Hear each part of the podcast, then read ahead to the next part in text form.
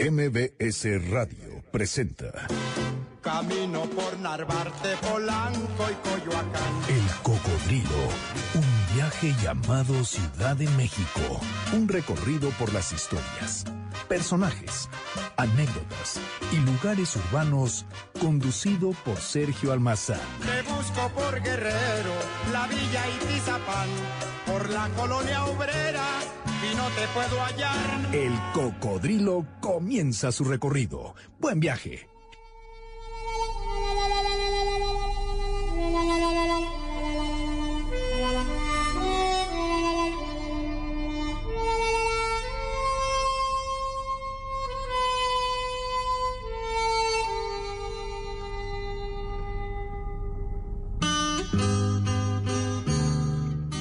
Soy un fantasma de piedra, una roca invisible, aunque maciza. Estoy hecho de cantera verde, de la tierra que forman los montes de Oaxaca. Soy el anciano que murió lejos del suelo que quiso. Soy el ferrocarril y el petróleo. Soy el acero y la modernidad.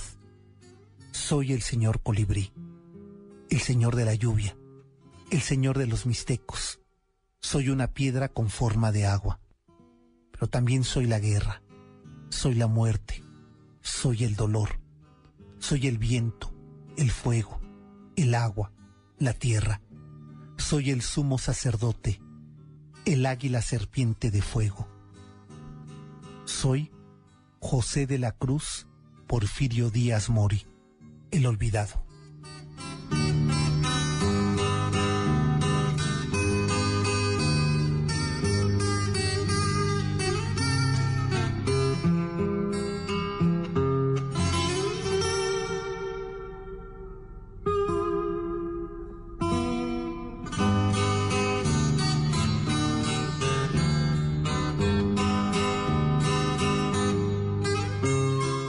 Están? Bienvenidos, muy buenas noches. Gracias por estarnos acompañando. A todos los eh, marcianos les damos la bienvenida y a todos los saturninos también les damos la bienvenida. Y pues déjenme saludar a... Eh, ¿Lo puedo saludar como dije, señor presidente, o no? No, no lo puedo saludar Es así. muy fuerte, me voy a enterar, me, tarde o temprano me voy a enterar de eso. Pues sí, o a lo mejor algún radio escucha te va a mandar el, el mensaje. Ah. Pero está con nosotros el historiador eh, más eh, inconforme, el que se siente más intelectual, el más joven, el más especialista y sobre todo el más chintololo de todos los de Azcapotzalco. Me refiero a Julio Chintololo Arellano. Yo siempre tengo que hacer la precisión, solo el final. Bueno, no, y también hay otros historiadores chintololos muy buenos. Así, y- pero que no se sienten como tú, único. ¿Quién sabe? Bueno, Tú les ves que de repente, pero no lo son, dices pobres. tal vez es parte de la Y idiosincrasia. tú eres el más famoso, ¿verdad? De los historiadores jóvenes de la radio en este país. No, bueno, de Y la en radio. Europa. De- en Europa y en Oaxaca y en el. Marquesado del Valle. Exacto, sí.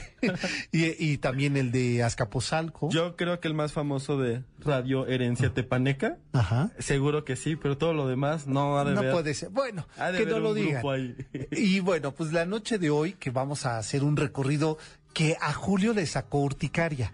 Este, él que es de estos historiadores revolucionarios, de estos historiadores antiburgueses, de estos historiadores nacionalistas, Miente. eh, es todo lo contrario. Es que efectivamente lo que decir, él que jura, pero es todo lo contrario.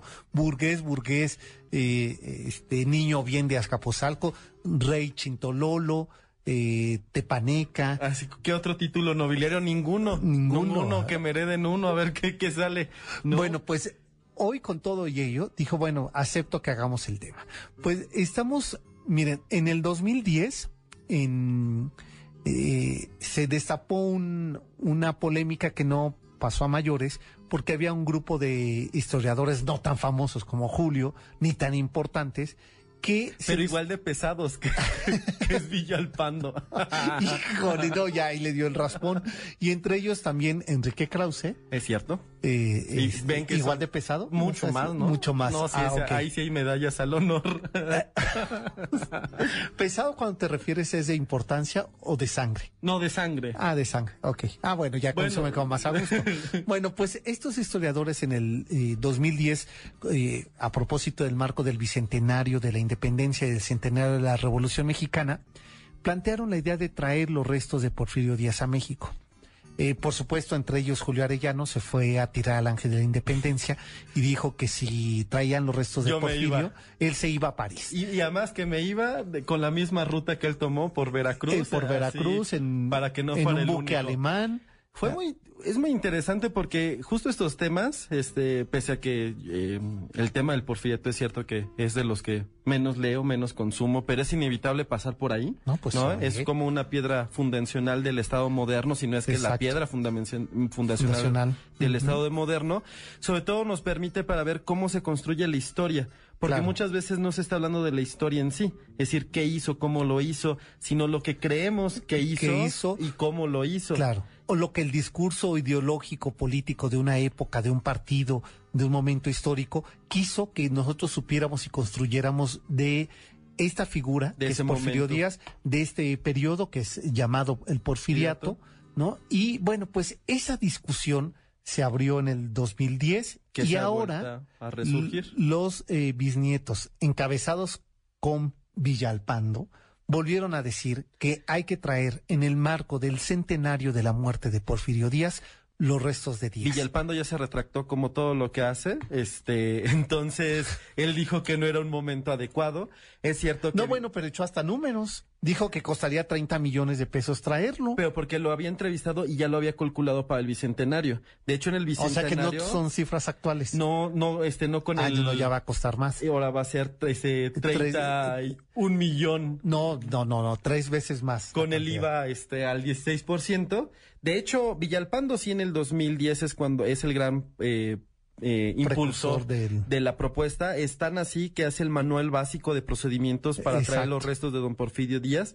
Ya sabemos por qué nuestro bicentenario fue tan gris, porque estaban haciendo manuales básicos de procedimientos. de cómo traerlo y cómo preservar los restos. La pregunta que yo lanzo ahora, eh, que tiene que ver con, con esto, estamos próximos a cumplir Los 100 años. Los 100 años, este 2 de julio, eh, 6.30 de la tarde, que por cierto ahora les digo a quien le interese porque va a haber una misa.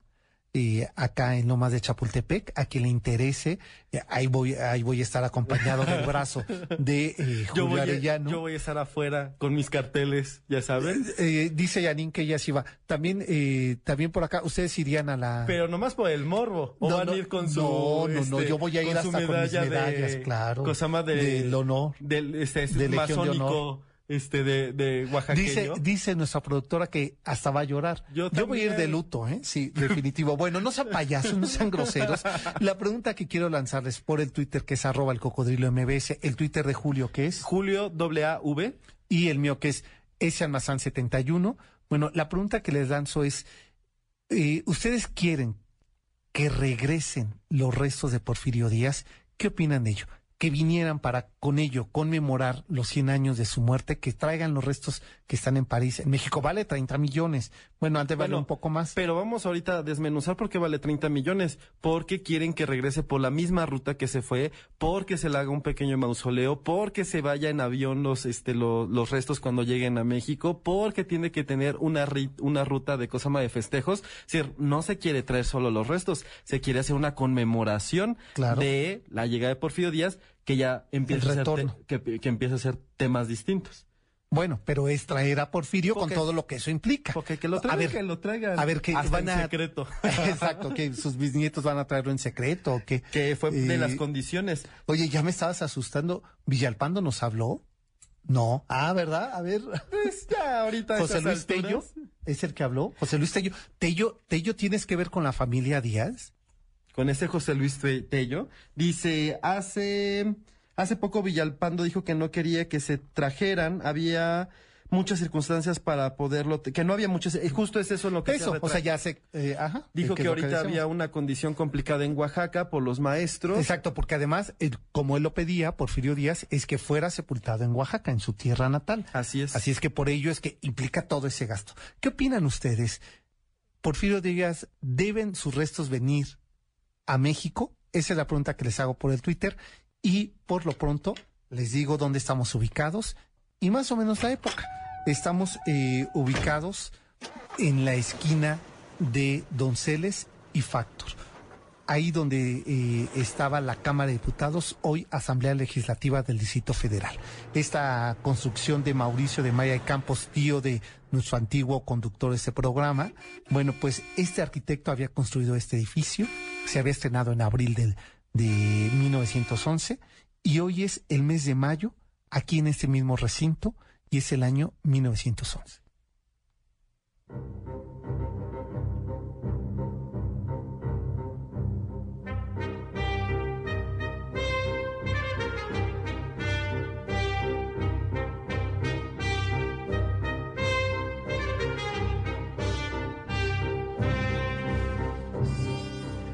Tan pronto como circuló la noticia en los periódicos El País y el Diario del Hogar, la gente tomó las calles.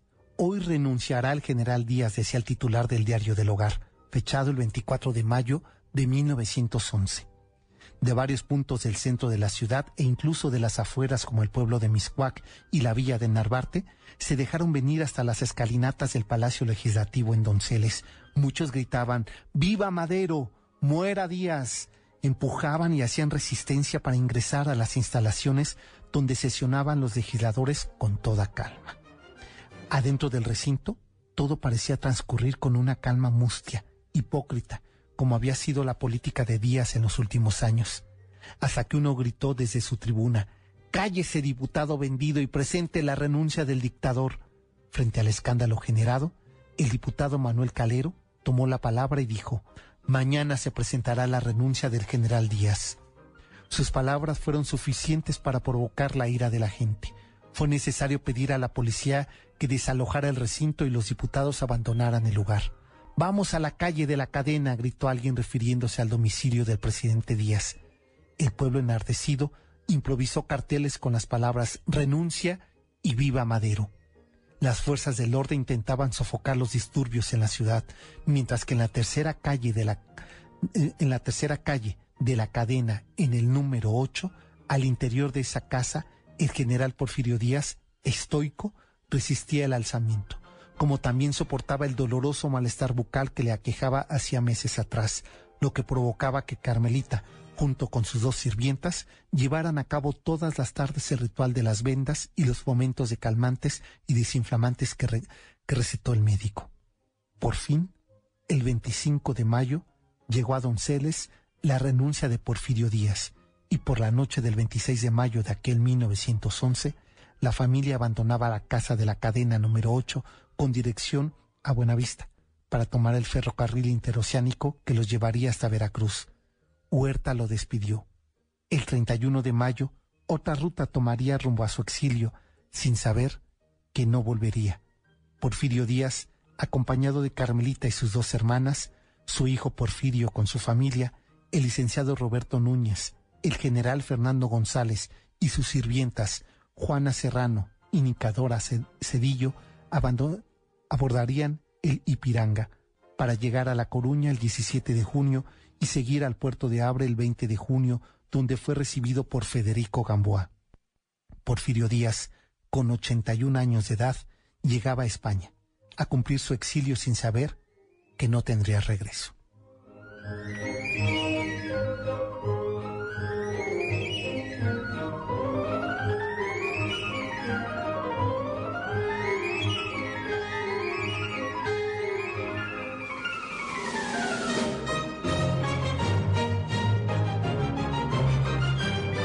De esta manera nos vamos a la pausa.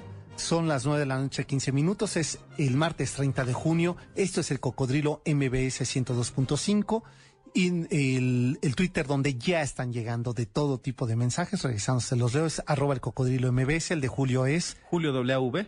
Y el mío es ese almazán 71. Volvemos.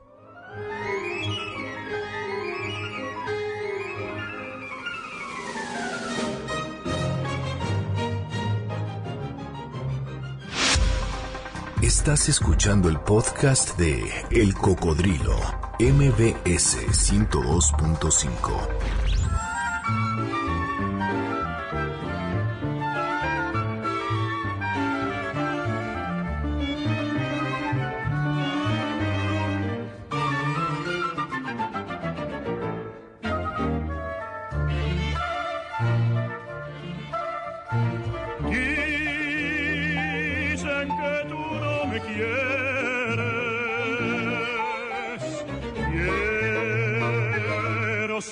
saberlo de ti. Si tienes otros quereres,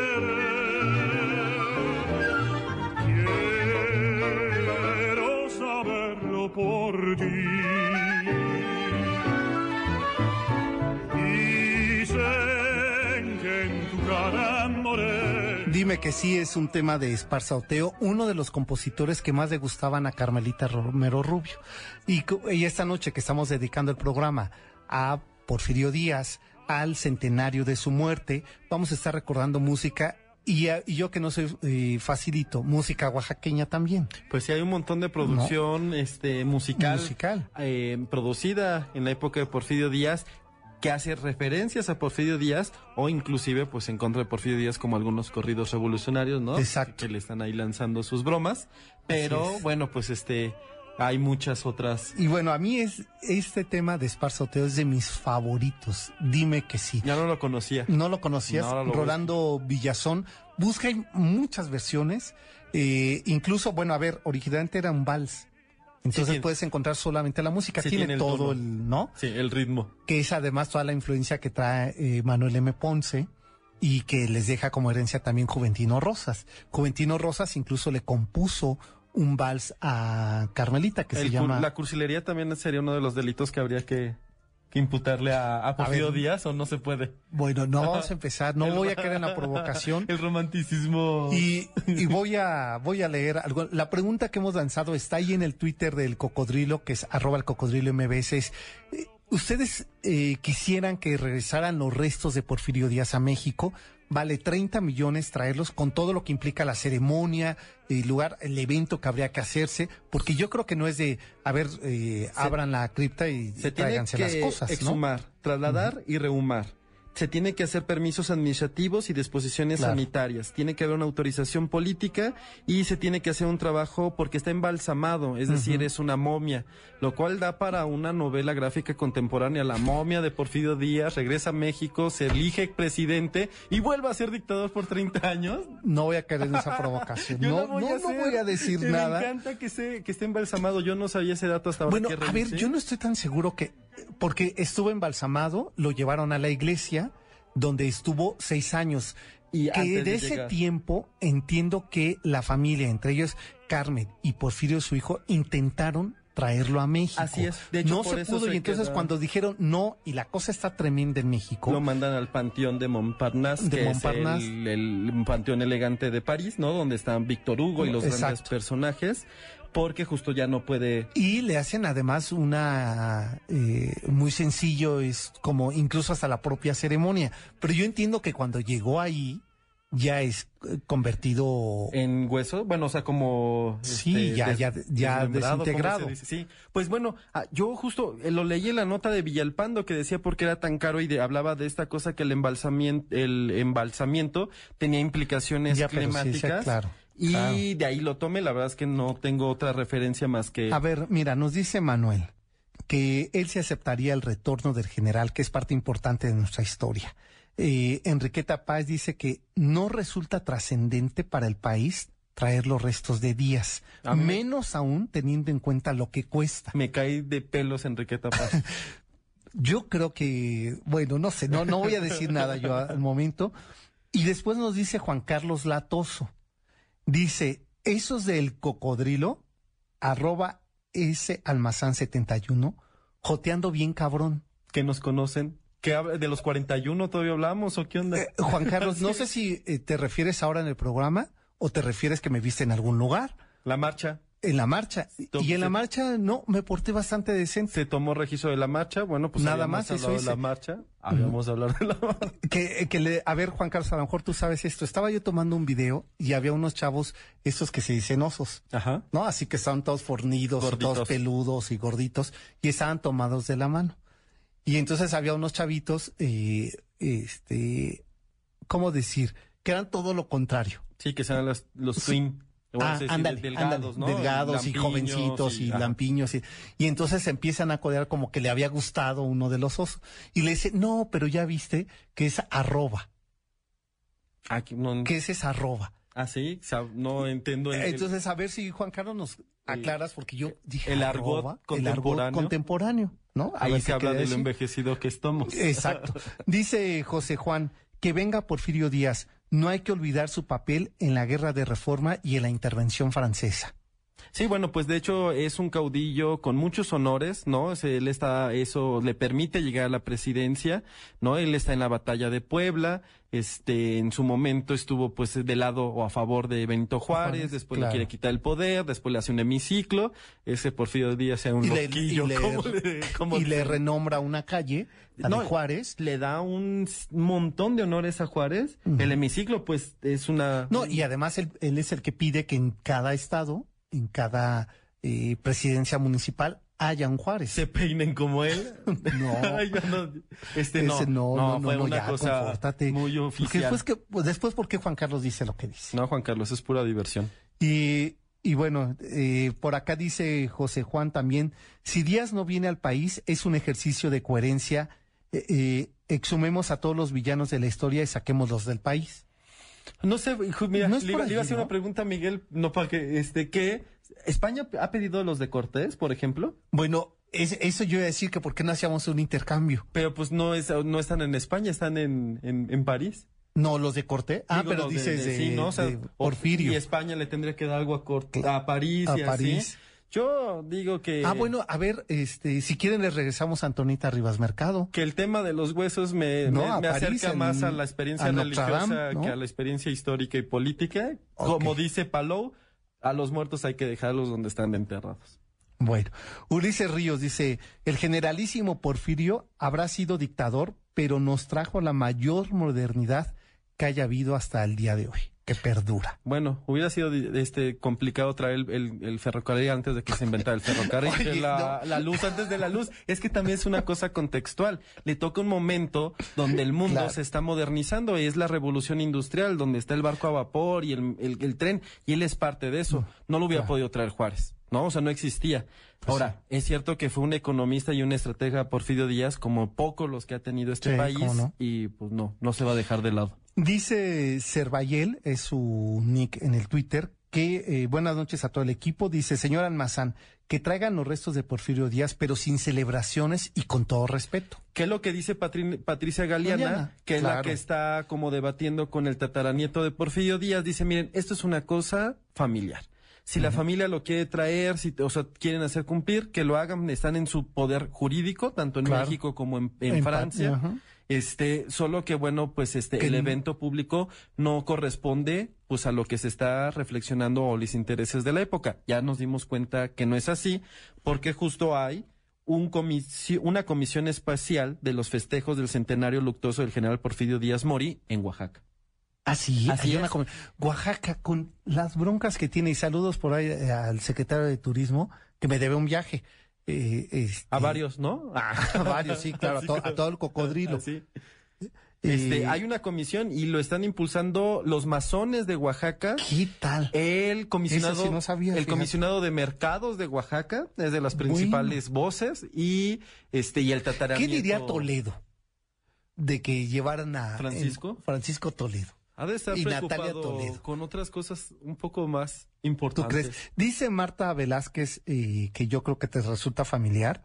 eh, Julio dice que, que si son puros huesitos, ¿por qué cuesta tanto traerlos? Digo que supuestamente Está. o la mamá este dicen que está jus- justo que no está en hueso sino que está embalsamado, es Bueno. decir, que sería una, una momia mm, o más Claro, o y a lo mejor ese es un proceso que debe ser muy costoso. y que además se quiere pues que llegue así aquí y que así se vuelva en un, este mm, a enterrar A enterrar. a- a- en, en su en su tierra natal Claro. siendo eh, Oye, dice Tlazoyipi, el cocodrilo deberían de regresar los restos con toda la pompa y enterrarlos en estela de luz. A quien a quien ese ese que le encanta provocarnos Sí, fíjate nada, dice. Villalpando seguro sería el más feliz que su propio monumento trajera tú conservara los restos de de Díaz. Oye, bueno, pues aquí están. Es que sigue la gente escribiendo, pero vamos a, a entrar al tema que ya casi nos vamos a la pausa más bien. Ah, nos vamos a la pausa. A ver, hay un tema que eh, por muchos años se dijo, una canción, que había sido escrita para una de las eh, nanas de Porfirio Díaz.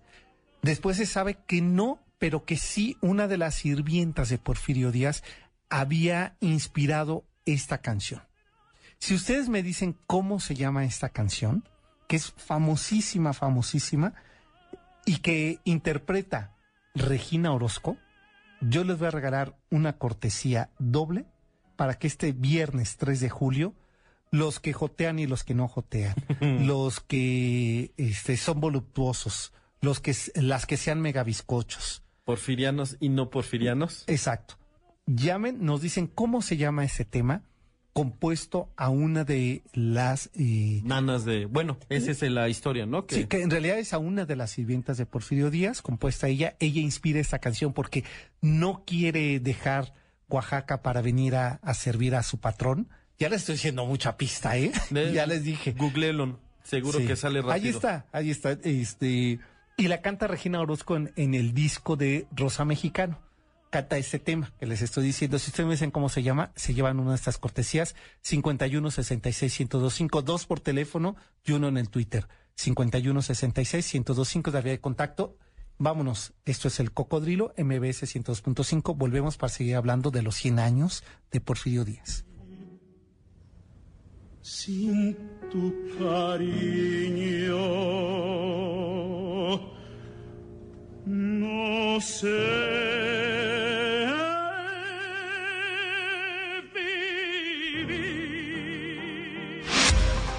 Estás escuchando el podcast de El Cocodrilo, MBS 102.5.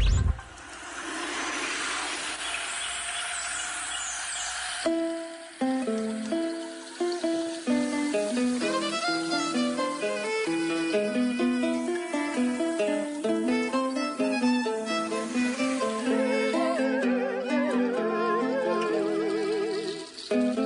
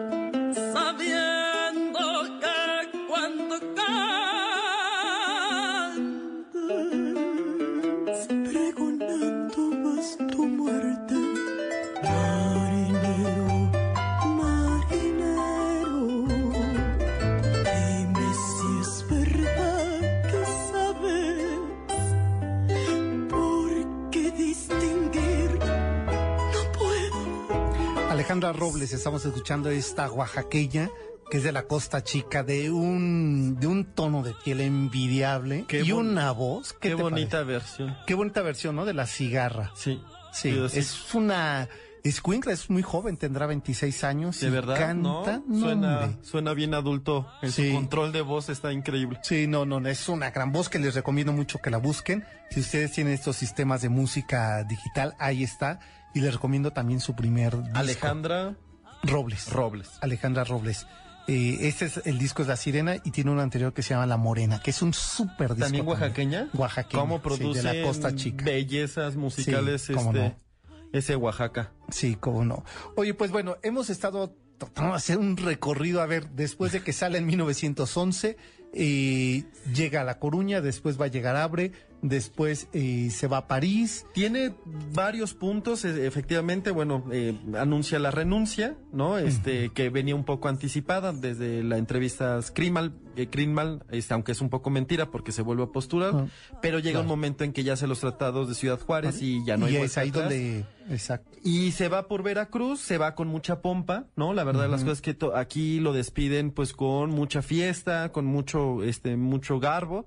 Este, llega a Ah, la... es, es, eh, es el expresidente, después de 30 años en el poder. Además que, bueno, seguía teniendo muchísimos amigos, ¿no? Sí. Mucho, este, con todo y todo también eh, cariños, es decir, había población que siempre se sintió respaldada por Porfirio Díaz. Ahí está la anécdota de Tlacotalpan, ¿no? Que creo que es- ahí se refugia. Ahí se refugia, Este, sí. eh, y que entonces él apoya al poblado y el poblado se sentía muy orgulloso de llamarse de Díaz, igual que Azcapotzalco. También se llamó de Díaz y a- al parecer fue eh, a, a petición de los, de los vecinos o de las élites de, de la región. Y se va a La Caruña, donde lo primero que lo reciben son protestas. Exacto. Un grupo de comunistas españoles que, que a él le pone de un humor fatal. de por sí traía su... Sí, un problema de dientes de meses atrás, ¿eh? O sea, él ya llevaba mucho tiempo, mucho tiempo, les quiero decir, ocho meses, en que eh, todas las noches le vendaban la, la cabeza para ¿Qué? que pudiera dormir y toda ¿Dónde- la cara. ¿Dónde estaba tu avance científico, Porfirio Díaz? este, de hecho, se tiene que ir a Zúrich, a, a este, a, a Suiza, A Suiza. a sí. que le hagan ese tratamiento que le permite, pues ya después estar en Europa. No, hombre, exacto. dolor. Yo después de eso dijo, con permiso, yo ya quedé muy bien, muy sanito y se da la gran vida, en realidad, porque Por además mucho. en París Lo tratan, lo tratan como como héroe, como jefe rey. y como jefe de estado. y no de cualquier estado. Es decir, si uno pensaba que había una relación eh, po- discriminatoria o poco equitativa con México frente al poder, la verdad de las cosas que con Porfirio Díaz y cómo lo tratan, eh, pareciera no solo de iguales, sino que están hablando de alguien,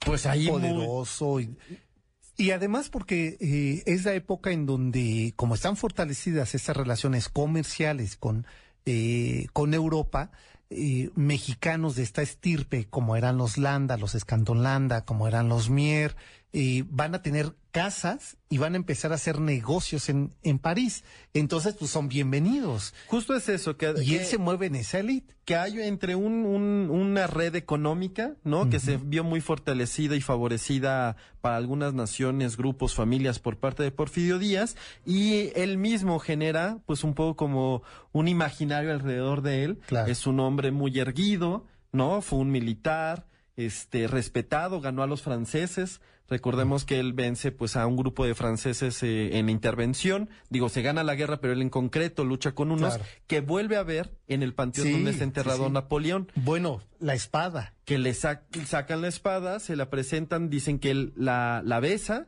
y que se emociona mucho y que le dicen, este, no se preocupe, no puede estar en, en, en mejores manos. Sí. Gente que él había vencido en la batalla En la 50 batalla. años atrás. Entonces, eh, pues lo, lo tratan como, como pocas pers- eh, personajes de la época, viaja mucho, está viniendo mucho entre España y Francia, pero también este, recibe invitaciones de Alemania. De Alema- Bueno, a ver, el viaje eh, del Egipto. buque, Ajá. no, del- del buque, cuando se va de aquí en el, En el, en el, en el En- barco. en ¿no? el barco. Piringa. eh, eh, que es un barco alemán, lo paga el gobierno alemán. O sea, no, no le cuesta a él ese viaje. Es un viaje que le regalan en un acto de cortesía. O sea, de, ese tamaño de figura estamos hablando que tenía esas relaciones de poder que podía establecerle. O sea, a ver, en, en España, en La Coruña, le hacen una cena de gala, de bienvenida. Recibido por el rey de la época que no me acuerdo cuál es.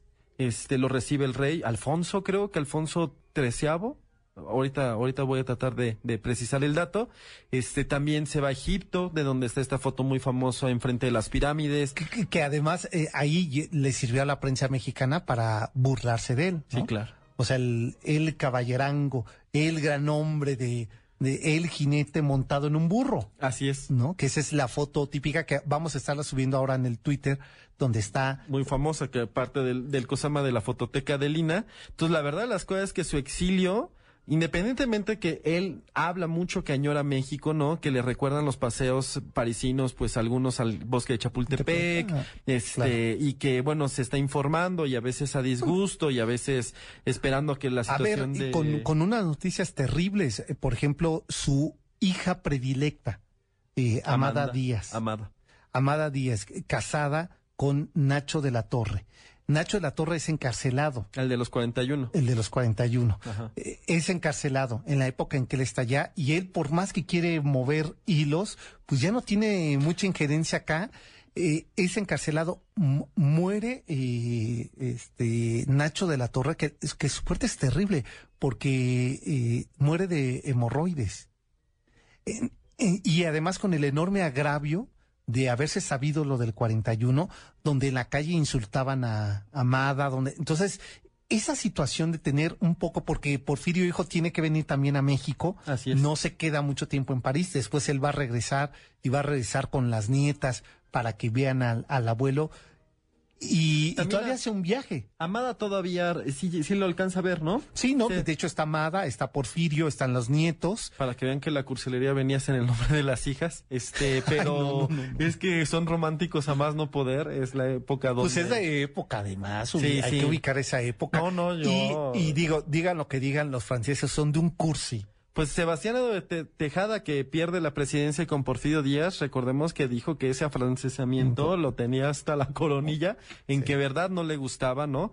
Este, porque justo, bueno, tenía eh, todo este refinamiento y Exacto. este mundo romántico proveniente principalmente de Alemania, pero que Francia retoma muy bien.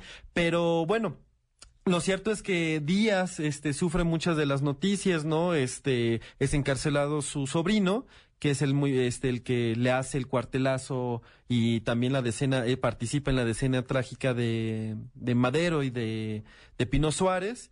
Este, su sobrino es quien mata al hermano de Madero y bueno, participa en la muerte de Madero, de Gustavo Madero, que también tiene de las muertes más horribles Híjole, va- y sí. fuertes que, que yo he tenido Eso, que el leer. final del porfiriato tiene un desenlace sangriento, violento, y Hay ten- límite, extremoso. Hay unas tensiones como nunca, ¿no? Hay choques por todos lados entre revolucionarios con el viejo régimen, ha muerto Madero, se ha levantado Zapata, se busca este a Pascual Orozco, ya está Villa, viene Venustiano Carranza, es decir, y además Claro. le toca el inicio de la Primera Guerra Mundial. Él está un día antes en, en no me acuerdo si es en Alemania o en Italia, o sea, uno de estos no, países está en Alemania. Un día antes de que comience la Primera La Guerra, Guerra Mundial, y es, es paradójico porque al final evidentemente lo que le tiene atento es la revolución en México. Exacto. Sí, sí, sí, en realidad lo que le Y está sus prestando- viajes, y- y su buena vida.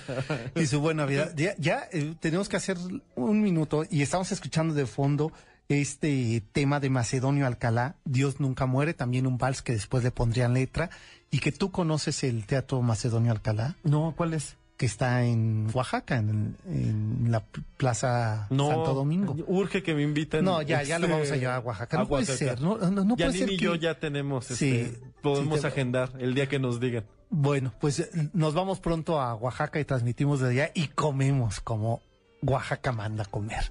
Pues eh, a- antojándoseme un molito oaxaqueño, nos vamos a la pausa y volvemos. Esto es el Cocodrilo MBS 102.5. Estamos hablando sobre Porfirio Díaz a 100 años de su muerte. Volvemos.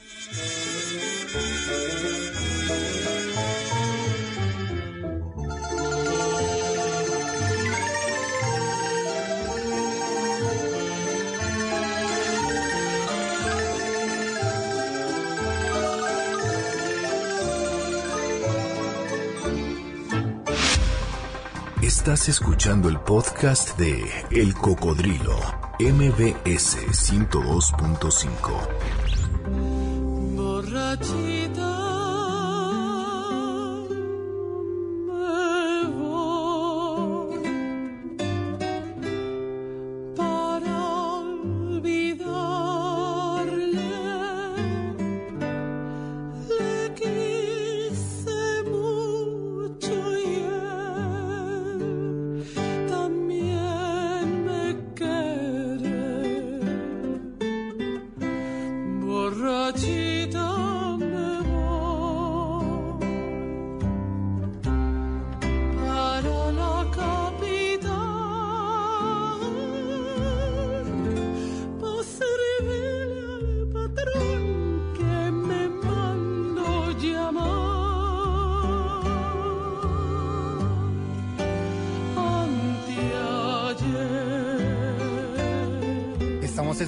ese tema que inspiró una de las sirvientas de eh, Porfirio Díaz. Maravillosamente cantado se- por Regina, que lo van a poder escuchar. Quien haya ganado los boletos. Así es, ya, ya no hablen, ya para, ya no lo pueden decir, se llama la borrachita el tema. Y eh, por lo pronto, Adriana Martínez Ima Escobedo Ordaz. y Oscar Inclán son los ganadores que le dieron acertadamente a ese tema. Por acá decían que canción mixteca, no, pues como canción No, mixteca. pero creo que es la que pedían, ¿no? No, es que acá en el Twitter decían que Se, que se confundían, no, pues no. Es la borrachita, es la canción inspirada en la nana. O de bueno, Tatanacho. que no quiere venirse a México a echarle manos al patrón porque no quiere dejar Oaxaca. Exacto, porque no quiere dejar la tierra. Entonces, y es una canción de una belleza. Una de- melancolía. Sí, y sabes, eh, esa, esta canción campinana que suena, digo, aquí tiene un super arreglo, pero es a pura guitarra, ¿no? Esa es eh, la composición de Tatanacho, este hombre también oaxaqueño. Pues ¿no? muy intensos todos los, los- el Facebook. No, el bueno, se ha movido Rubén. nos han- eh, Fedul, que nos eh, escribió en el Facebook, que nos búsquenos en la página de Facebook como el Cocodrilo MBS, dice, ¿qué opinarían los, las millones de personas que sufrieron su gobierno? Al rato van a promover a Salinas de Gortari como un gran economista y van a decir que fue un gran presidente. Está muy mal, amigos burgueses, que defiendan a la burguesía y los pobres que murieron en esa época no significa nada. Saludos.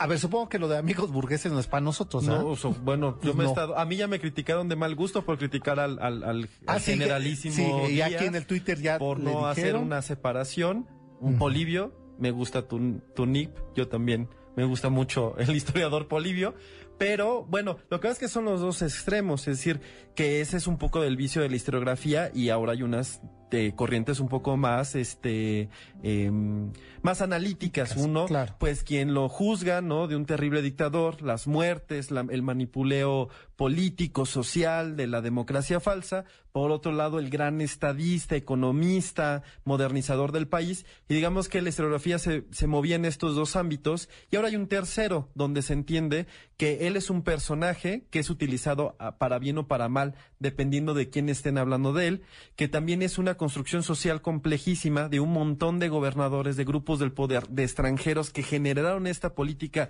que llamamos porfirismo y que, bueno, grandes historiadores como Paul Garner dirán, hay que empezar a renombrarlo para desmitificar un poco, claro. pero se entiende. Es decir, eso es por eso la tensión. Porfirio Díaz nos lleva a los límites y de hecho, pues decía Oscar, Oscar. Inclán, te lo dice, sí deben de traer al general Porfirio Díaz, dio una imagen muy positiva para su época, quien deben exiliarse son los priistas. ¡Sas! Yo sumaría a otros más, no solamente priistas. Que Krauser, inclusive Enrique Krauser, cuando hace el análisis del porfirismo, lo hace analizando con el sistema priista y dice Claro. que aún peor es Díaz, Gustavo Díaz Ordaz. Exacto. Este, bueno, mucho que analizar. No es que uno esté dando su opinión, estamos pues poniendo sobre la mesa, Sobre la mesa están un aquí. poco esta tensión. Claro. Pues eh, fíjense que ya habrá ya casi, bueno, ya casi estamos. ¿Cómo termina esta historia de, Ah. de Porfirio? Muere. En el exilio. bueno, el día, eh, él había tomado unas vacaciones eh, en Biarritz. Regresa los primeros días de junio, ya no está nada bien de salud, tiene 84 años, está por cumplir 85. Así es. El 15 de septiembre que él caprichosamente cambió la conmemoración del grito de la independencia para ajustarlo a su cumpleaños. Bustamante, Carlos María de Bustamante dice que siempre se celebró el 15, en, mil, en 1823. En 1823 Ajá. ya se celebraba el 15 Porque de como la misa del, del, del cosa más de Hidalgo se hizo a las 4 de la mañana, Mañana, que se entendía que era como eh, este 15, eh, la Ya sí, pero no a las 11 de la noche. O Sí, sea, no. lo que él quería hacer es aprovechar, Sí, sí. festejaba y se preparaba su cena, Así es. ¿no? Con... Le gustaba la pompa, sin duda alguna. Exacto. Bueno, el día 29, él que había sido masón, pide a un sacerdote y pide además que le den la extremación. Además, muere con alucinaciones, eh, recuerda mucho a su hermana. Este Carmelita fue la que da los últimos registros y pues tenemos noticias de los últimos minutos de Porfirio Díaz. De Porfirio, rodeado de... sus dos sirvientas, de su esposa, de su hija amada y de Porfirio. Así es, en hijo, París. en París. Y así muere el día 2 de julio, 6.30 de la tarde, es el año de 1915, A 100 años. a 100 años. Y bueno, ustedes seguramente eh, llevan ya un mes eh, Desvelándose. desvelándose o acompañando su insomnio, que eso es mucho mejor. Claro que sí. Y bueno, y eso lo digo porque me da mucho gusto saludarla. Le- prácticamente yo me voy recorriendo para dejar estos micrófonos, ¿verdad? Porque está aquí con nosotros Susana Moscatel, que me da mucho gusto saludarte, Susana. Hola, ¿cómo están? Pues contentos de qué nos vas a hablar hoy. Y estás festejando un mes, ¿verdad? Están- sí, por supuesto. El viernes pasado cumplimos el mes. es- ayer empezamos el segundo mes de Insomnio MBS y aquí feliz. Además, los martes me encanta escucharlos camino para acá.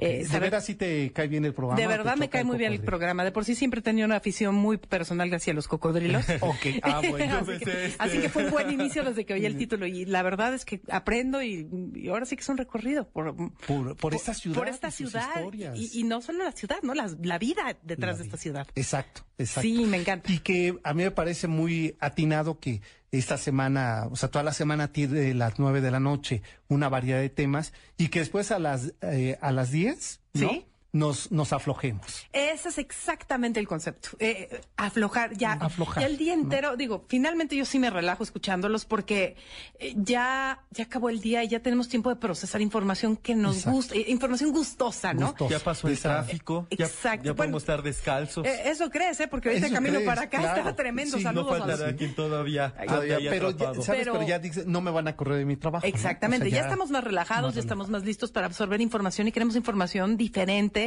Eh, queremos pensar, porque a las 10 de la noche ya sabes si vas a tener insomnio o no, ¿no? Como que ya te das no, cuenta. ya, ya ¿Te vas a quedar o, Exacto. o ya caíste en el Ojos sueño? pelados, ya no dormiste. Exacto. Eh, y, y ahí se te ocurren tantas cosas, eh, muchas que tienen que ver con el día, con lo que va a pasar el día siguiente, pero además el abanico de posibilidades de lo que puedes Sí, procesar no. a esa hora. No, bueno, todo lo que, si se cumpliera la mitad de lo que uno eh, Planea, piensa claro. en el insomnio, o seríamos otros, o qué feas personas seríamos. Tienes toda la razón. De todas esas cosas que pasan por tu cabeza, si se cumplieran muchas de las... Hijo, no, ni nos meteríamos en muchos más problemas, Sí, ¿no? sí, en la noche las cosas se ven distintas. Pues eh, prácticamente ya ni te salgas, ya quédate aquí en la cabina. Pues aquí me quedo. Te agradezco que noche a noche nos, nos permitas compartir ya así flojitos eh, en la sábana con el chocolate. Yo ya soy Ay, del qué rico, chocolate. hasta se me antojó así. No, en la A sábana die- con el a las chocolate 10 de la mañana 10. todavía uno está 10 de la noche. tecleando, ¿no? Ah, sí, 10 de la En- noche tú en la época del, eh, ¿cómo se llama De momento? examen final. O del Facebook. No, ya pasé los exámenes, pero En extraordinario todos, ¿no? así, el último. Pues, Salón eh, del día. Pues ya, yo les digo, no se muevan de su lugar si están ahí, porque lo que sigue efectivamente es Susana Moscatel. Quédense con la guapísima Susana Moscatel. gracias. Ade- Mira, además es de esa, eh, no es de, ay, es que es, es que es bonita o es rubia. No, no, es que es, es guapa y es es graciosa. inteligente, Y No, es con un bueno, humor oigan. tremendo. Vamos a sacar Voy a estar nuestro- insufrible cuando empiece Pues el qué programa, bueno. gracias. Ah, de por sí muy seguido lo estoy, pero ahora lo, lo estaré con más motivo. Exacto, así es. Susana, pues eh, te dejo los micrófonos y nosotros te vamos a escuchar. Maravilloso, como yo venía escuchando los de camino. Gracias. No, gracias. A ti. Y a ustedes nos encontramos el sábado, que tenemos una invitada especial, porque a partir de este sábado, todos, la mayoría de los sábados serán de personajes de la ciudad. Y esta es una mujer que es peruana, pero si vino a México, se enamoró de este país y vamos a cantar y demás con ella. Así es que los invito el sábado 7 de la noche aquí en MBS y ahora se quedan con Susana Moscatel en Insomnio MBS. Pásela bien. Buenas noches. Gracias, Julio. Buenas noches, Sergio. Hasta luego. Me tiraste un limón. El limón me dio en la cara y el zumo en el corazón. ¡Ay! ¡Sandunga! MBS Radio presentó Camino por Narvarte, Polanco y Coyoacán. El Cocodrilo. Un viaje llamado Ciudad de México. Te esperamos la próxima semana.